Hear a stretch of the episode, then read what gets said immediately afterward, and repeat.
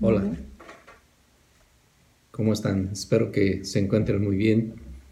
Y hoy quiero platicar con ustedes una palabra que, que Dios encarga unas cosas a Moisés. Cuando el pueblo de Dios es sacado de Egipto por, por Dios, Dios encarga varias cosas a Moisés. Entre ellas le encarga hacer cosas hechas con excelencia. Por ejemplo, le encarga hacer un altar para el incienso. Eh, le dice que tiene que hacer con maderas finas, tiene que estar cubierta de oro, tiene que tener piedras preciosas. También le pide que haga un lavamanos de, de bronce con ciertas características y especificaciones muy, muy concretas. También le pide que fabrique o elabore el aceite de la unción que va a utilizar posteriormente. Le encarga también que haga el incienso que iban a quemar en el tabernáculo. Y Moisés recibe toda esa instrucción de parte de Dios, pero él al final tiene una pregunta. ¿Y cómo lo vamos a hacer? ¿Y quién va a hacer estas cosas? Y hoy en día también Dios sigue encargando a la iglesia hacer cosas, hacer cosas extraordinarias, no por la iglesia misma, sino por lo que Él puede hacer a través de la iglesia. Y Dios sigue encargando a la iglesia que haga cosas con excelencia. Y tal vez nos seguimos preguntando, pero ¿cómo se puede hacer eso? La pregunta es, ¿cómo lo vamos a hacer? Y una pregunta más es, ¿quién lo va a hacer? Bueno, en, el libro de Éxodo, capítulo 31, Dios le da esas respuestas a Moisés cuando él se pregunta cómo podemos hacer esas cosas extraordinarias y bellas y hermosas que, que nos ha pedido Dios hacer.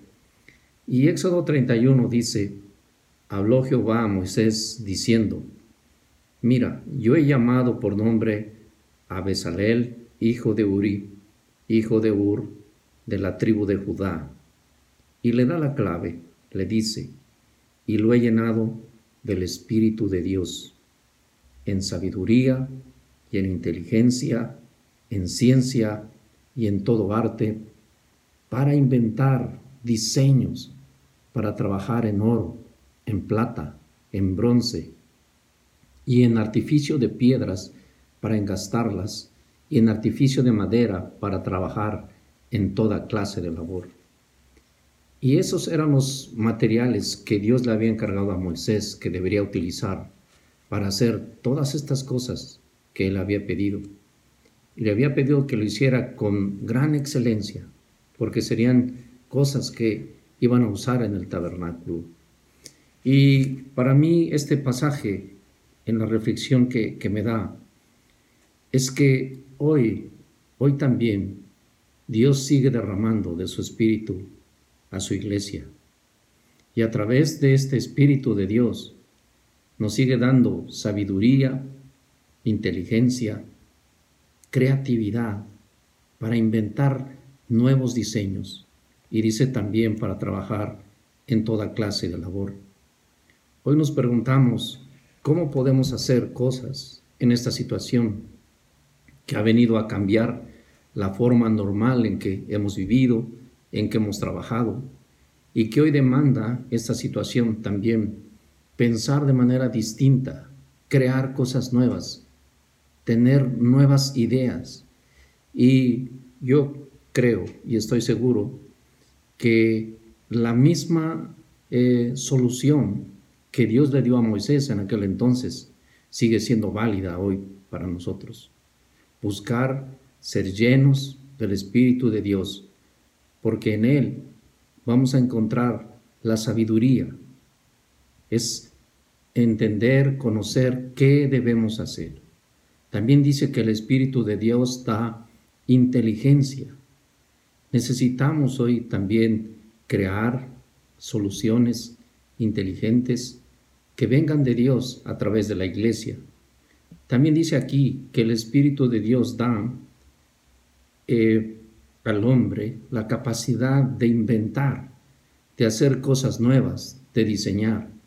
Y hoy necesitamos tener nuevos planes, tener nuevos diseños, eh, tener nuevos caminos que vengan de Dios. Y más aún, termina diciendo, no solamente lo, lo restringe a eso, sino dice que Él dará un espíritu para trabajar con excelencia en toda clase de labor. Y para mí eso abarca también tus actividades, tus trabajos, tu trabajo que haces también dentro o fuera de la iglesia, a lo que tú te dediques. Hoy Dios también quiere llenarnos de ese espíritu de Dios para tener todas estas cosas que nos hacen falta. Así es que yo te invito a que en la palabra de Dios podamos encontrar y pedirle a Dios el Espíritu de Dios para que nos llene de sabiduría, de inteligencia, de creatividad para trabajar en toda clase de labor. Que Dios te bendiga y nos vemos en la siguiente cápsula.